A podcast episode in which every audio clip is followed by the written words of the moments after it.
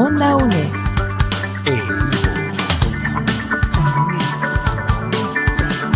Imagen y sonido, hasta donde esté.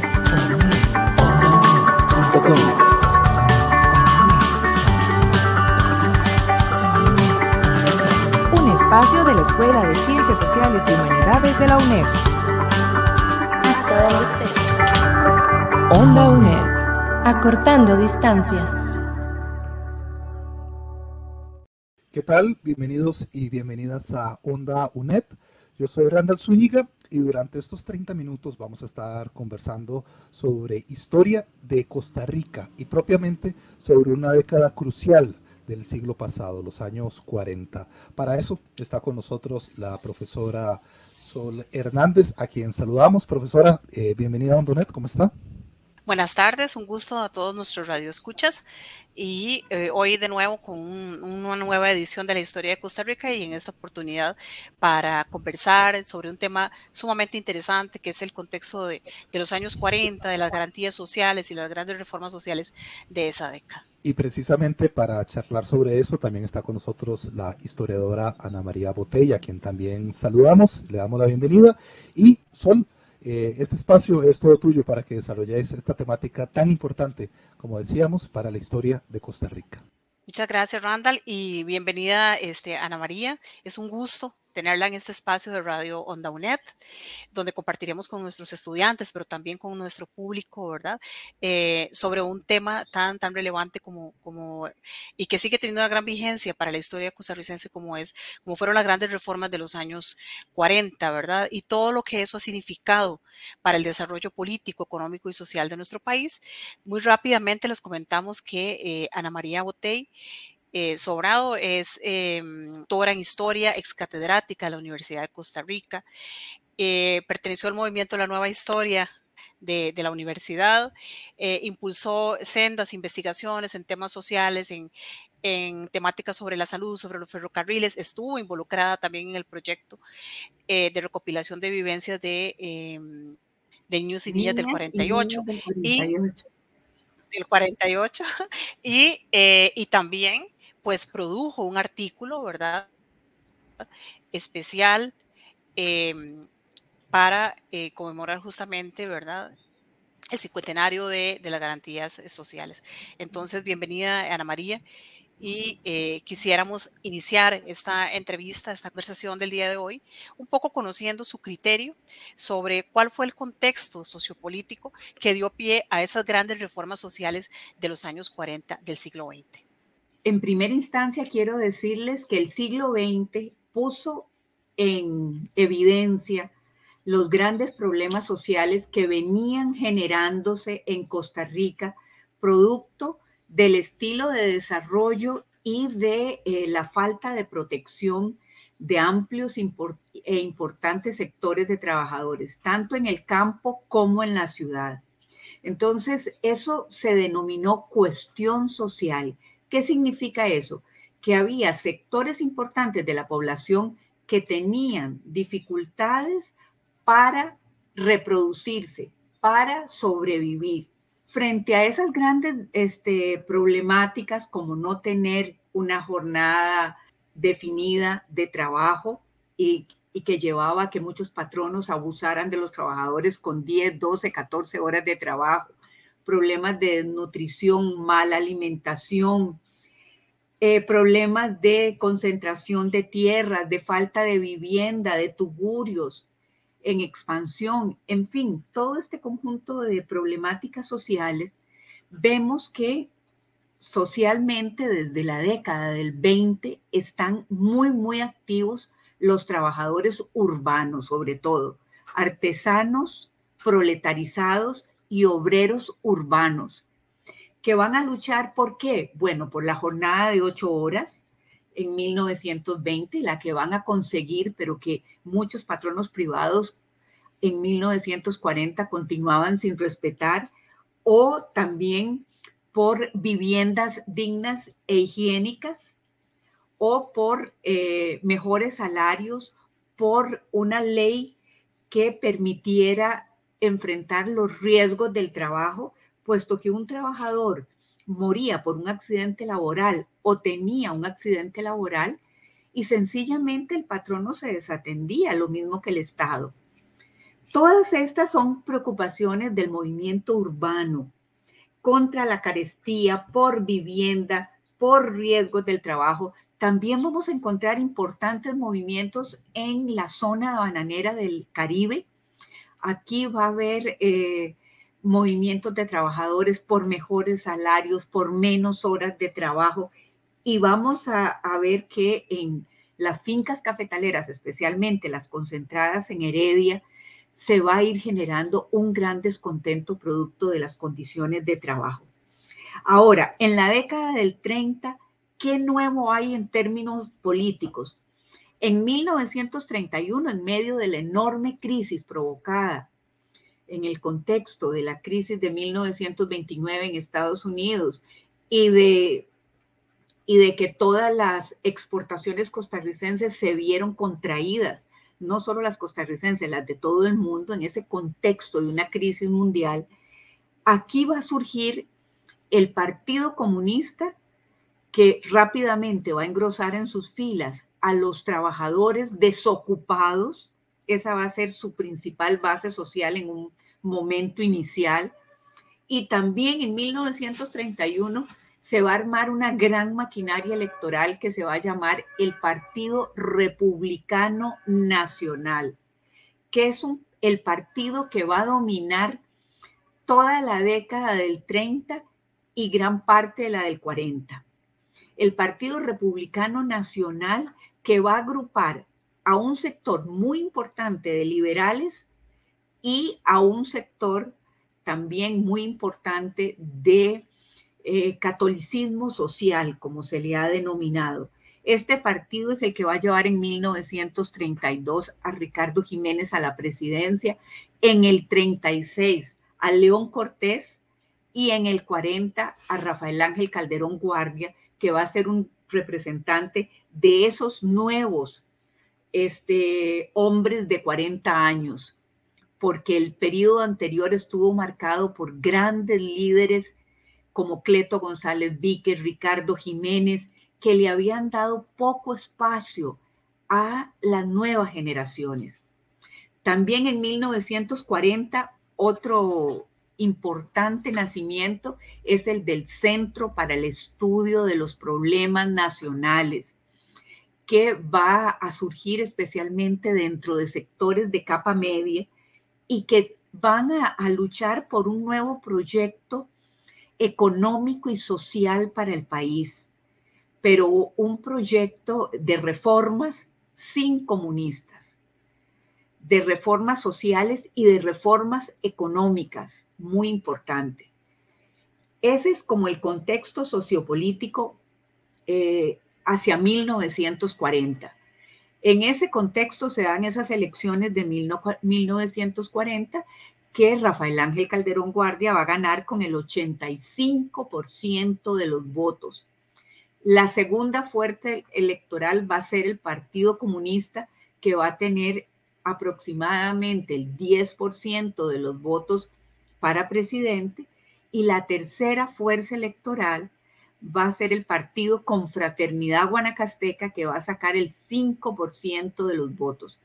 Este es un partido sobre todo muy importante en el Guanacaste, cuyo líder principal, el doctor Vargas Vargas, hacía una gran labor entre las grandes masas de trabajadores sobre las condiciones en que se encontraban muchos eh, de, los trabajadores de las grandes fincas ganaderas de esta región del país, de, de, los problemas de abandono y aislamiento del Guanacaste. Entonces, como vemos, eh, es una elección donde, donde el 85% de la población se une alrededor de la figura del doctor Calderón Guardia y uno se cuestiona, ¿qué pasó en ocho años que eh, vamos a estar en una guerra civil de dos bandos irreconciliables. ¿Qué fue lo que pasó ahí? Y tal vez eso nos conduce a tu segunda pregunta, María Soledad. Qué interesante, este, Ana. todo este contexto tan complejo que, que va, por una parte le va a dar, em, va a dar origen algunas de las reformas tal vez más importantes que ha tenido este Estado costarricense. Y por otro lado, ese gran conflicto, ¿verdad? Que pareciera nació de un periodo muy corto, pero que posiblemente tiene en sus entrañas un periodo y unos elementos mucho más complejos. Y, efectivamente queríamos un poco como que nos contara eh, Ana María cuáles fueron esas reformas, cuáles fueron las principales reformas que se impulsaron en, la década de los 40 del siglo XX y cómo cambió eso la vida de la sociedad costarricense. Un asunto del que me eh, que, que dejé por fuera y es que en 1939 estalla la Segunda Guerra Mundial. Y esto va a ser crucial para este gobierno, como fue crucial para el gobierno de don Alfredo González Flores la Primera Guerra Mundial. ¿Por qué? En primer lugar, porque gran parte de las exportaciones de Costa Rica que se centraban especialmente en café eran orientadas hacia Europa, tanto a Alemania como a Inglaterra. Y eso va a, a, generar el cierre momentáneo de los mercados europeos y la búsqueda de nuevos mercados para colocar la principal actividad económica. Por otro lado, el banano, que va a ser otra actividad muy importante y que se orienta fundamentalmente hacia los Estados Unidos, pues muy rápidamente, en el año 41, los Estados Unidos entran en guerra y este, eso de alguna manera va a, crear condiciones para que en el Caribe se produzcan productos que los Estados Unidos está requiriendo como para la guerra, como algunas fibras textiles como el abacá, por ejemplo. Pero la producción veranera en parte queda en suspenso. También este, el hecho de estar muy cerca del canal de Panamá va a significar que los Estados Unidos vayan a tener especial atención en Costa Rica, en el apoyo que Costa Rica les pueda prestar durante la guerra y también va a crear oportunidades de exportación hacia las bases militares en Panamá de productos producidos en Costa Rica para alimentar a los soldados que se encuentran ahí.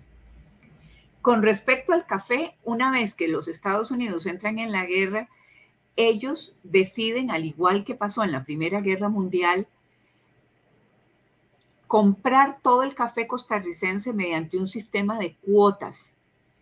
Sin embargo, esas cuotas no respetaban las diferencias de calidad, sino que todo el, el café tenía un mismo precio. Y eso de alguna manera dio un respiro a las exportaciones de Costa Rica. El severo problema con que se va a encontrar el Estado es que van a, va a poderse exportar, pero no se va a poder importar, lo mismo que había pasado en la Primera Guerra Mundial, porque todos los países que le podían vender a Costa Rica maquinaria, equipo, bienes de consumo, todo lo que Costa Rica importaba, hasta clavos para construir una casa, todos van a estar en guerra y ninguno va a desviar productos para estos países. Entonces, y esos impuestos de esos productos de, que se importaban era la base del sistema impositivo de Costa Rica. Entonces, el Estado entró en una crisis fiscal profunda. Esa es la que va a recibir al doctor Calderón Guardia en su primer año de, eh, de, gobierno. Ahora, ¿qué promete el doctor Calderón Guardia un día antes de las elecciones?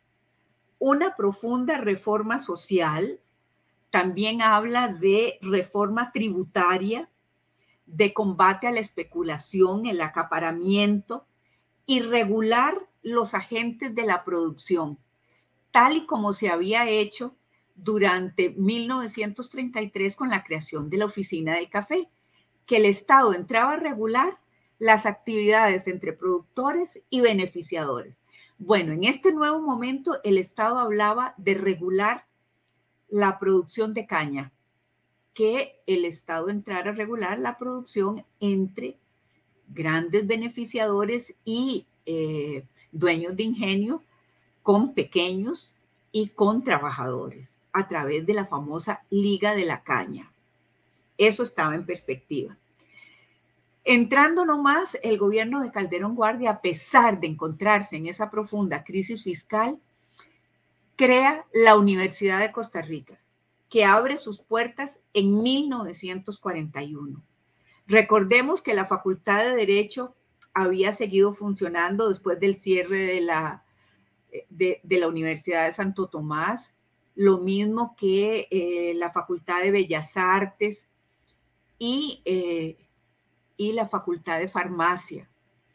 Pero en 1941 ya se crea la, se crean las condiciones para crear una única universidad de Costa Rica que agrupe a esas facultades y que genere nuevas facultades, entre ellas ciencias económicas, la carrera de trabajo social, que va a ser fundamental para las instituciones de bien social, la carrera de ingeniería, reunir la facultad de educación formar profesionales de enseñanza media que no existía una instancia.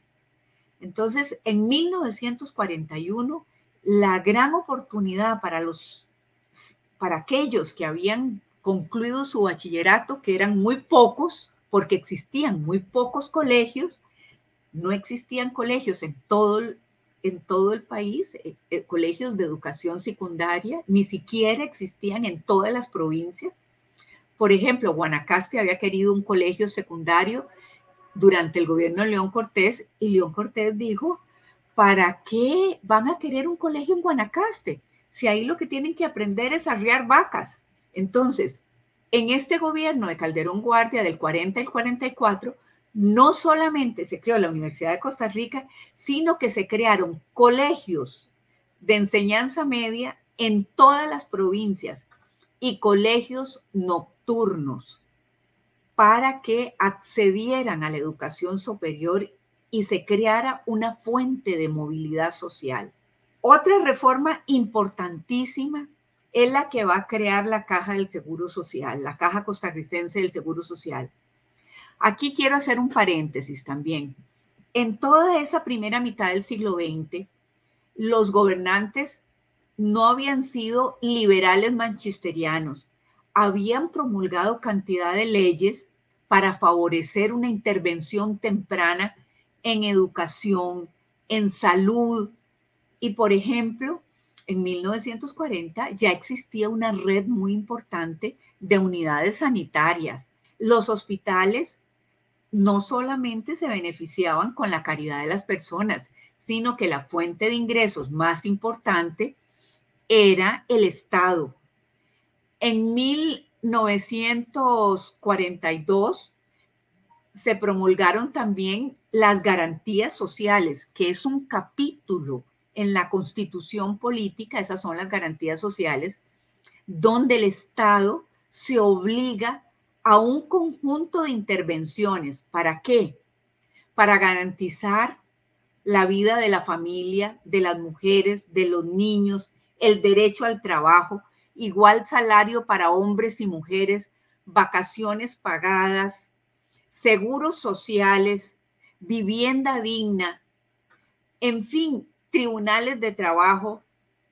Las garantías sociales este, se incluyen en la constitución política, lo mismo que una ley muy importante que se promulga junto con las garantías sociales que se llamó ley de parásitos, así se llamaba a los prescaristas, pero es una ley que va a permitirle al Estado indemnizar a latifundistas y comprar tierra en beneficio de causas sociales, o sea, en beneficio de trabajadores sin tierra. Otro asunto muy importante en el año 42 es la Junta Nacional de Habitación, que va, a a hacerse cargo de todo el problema de la vivienda, que era un viejísimo problema, y que en 1944 se le integra a la Caja Costarricense del Seguro Social. Y, este, y la, con el financiamiento de la Caja y del Banco Nacional se van a crear las primeras ciudadelas urbanas, como una ciudadela importantísima que está en Zapote, otras en Punta Arenas, en Turrialba, en diferentes partes del país para eh, casas para trabajadores. Y Anita, antes de el seguir código de trabajo, la última que me queda en 1943, el 15 de septiembre de 1943, la promulgación del Código de Trabajo. O sea, que esas garantías sociales no se quedaron en el aire, sino que para algunas ya existían instituciones como el Patronato Nacional de la Infancia para la Defensa de los Niños, pero para otras había que crear instituciones. Claro, era, era un proyecto integral, sin duda alguna. Era un proyecto integral, no eran solo aspiraciones, aspiraciones que se concretaban para cambiar la vida de los costarricenses. Excelente, vamos a una pausa y ya regresamos con esta interesante conversación y diálogo con la historiadora, doctora en historia, Ana María Botey Sobrado. Muchas gracias. Onda Acortando distancias. Costa Rica y el mundo escuchan hoy, tomando como suya Radio Nacional. Temprano con el pueblo, noticias y opinión. Cultura y mucho más. Es Radio Nacional. Llegando a la familia con imaginación. Música, política, también educación. Infantiles, juventud, diversión. Conoce Costa Rica por Radio Nacional. Regresamos a este su programa de Radio Onda UNED, hoy conversando sobre historia de Costa Rica y específicamente sobre las grandes reformas, ese enorme proyecto de cambio social y político que fueron las garantías sociales de los años 40. Y para ello nos acompaña la doctora Ana María Botey Sobrado. ¿Qué perspectivas podemos tener eh, a la luz de hoy para entender lo que sucedió en, ese momento? Un elemento que va a propiciar la violencia o que la, le va a crear condiciones es la Segunda Guerra Mundial. ¿Por qué? Bueno, en primer lugar, porque em, durante la guerra los comunistas van a ser aceptados.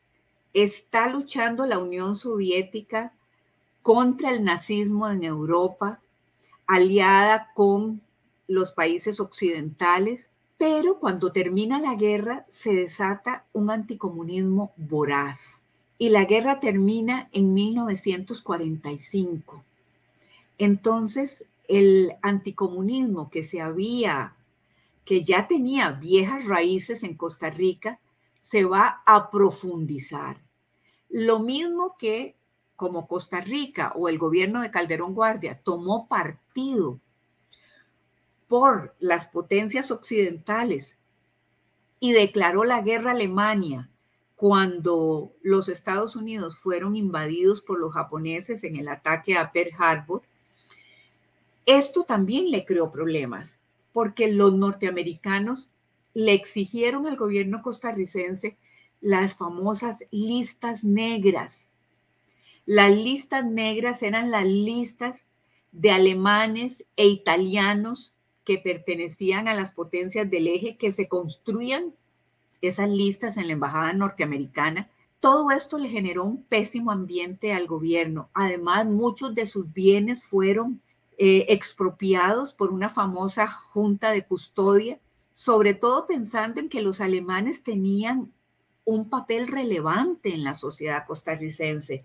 Eran familias vinculadas a la producción cafetalera y de, y de amplio reconocimiento social. Entonces, la guerra también va, va a propiciar esa relación de un odio profundo contra los comunistas o un odio profundo contra el gobierno por las acciones que se dieron. Y en ese contexto viene eh, José Figueres en el año 44 y comienza a hablar desde cuando él regresa al país, después de que había sido expulsado por Calderón Guardia en el año 41 o 42 a raíz de, de sus discursos en contra de, de, la guerra y de las decisiones que el gobierno había tomado para ayudar a los Estados Unidos en la guerra, viene en el año 44 y don José María y don José y don José Figueres Ferrer decide hacer una gira por todo el país diciendo que ya es hora de acabar con el gobierno por la vía electoral y había que acabar por la vía armada. Esto va a generar este, todo una, un movimiento de violencia, de actos terroristas. En el año 47, por ejemplo, se registran 72 actos terroristas, entre ellos la puesta de bombas a Calderón Guardia, a Manuel Mora, a, a, este, a los a periodistas de la tribuna, que era un periódico que simpatizaba con el gobierno, y también en este ambiente caldeado de odios, algunos contra la reforma social, otros contra los comunistas, en ese ambiente caldeado, todas las fuerzas empezaron a organizarse militarmente. Los comunistas formaron sus brigadas de choque, los del Centro para el Estudio de los Problemas Nacionales, que en 1945 se unen al grupo de Figueres y forman el Partido Socialdemócrata, van a formar también los grupos denominados la resistencia, y la sociedad se va dividiendo profundamente hasta llegar al punto de ver al otro como su enemigo y como un enemigo que había que aniquilar. Y así llegó, llegaron los ánimos a 1948. Claro, aquí nos estamos eh, saltando cuatro años de gobierno de Teodoro Picado, donde hubo importantes reformas electorales, tributarias y administrativas, que sería importantísimo aclarar en otro programa. Ahora, después de la, eh, después de la guerra civil, el ambiente continuó enrarecido pese a los acuerdos para ponerle fin a la guerra civil. ¿Por qué? Porque la Junta de Gobierno Provisional dirigida por don José Figueres Ferrer declaró fuera de ley al Partido Vanguardia Popular, declaró fuera de ley a los sindicatos con dirigencia comunista, creó los famosos tribunales de probidad y de sanciones inmediatas donde la gente, los de probidad, eran contra los calderonistas fundamentalmente, donde tenían ellos que demostrar, no eran los tribunales los que tenían que aportar la prueba, sino el acusado tenía que aportar la prueba de que él no había sido corrupto, porque ese fue el gran tema de la oposición que el gobierno era corrupto, que era nepotismo, que los calderonistas querían los empleos públicos para hacerse ricos,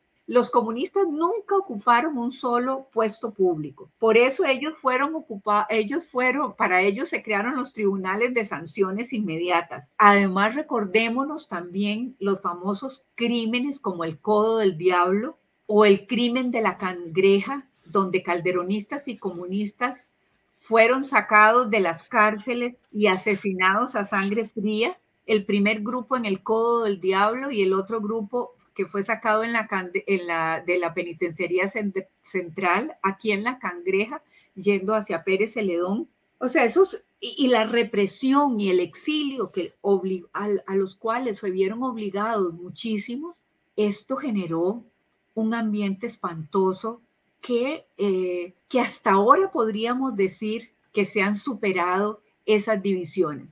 Yo que nací en 1953 y que soy hija del 48, yo viví en carne propia estas divisiones.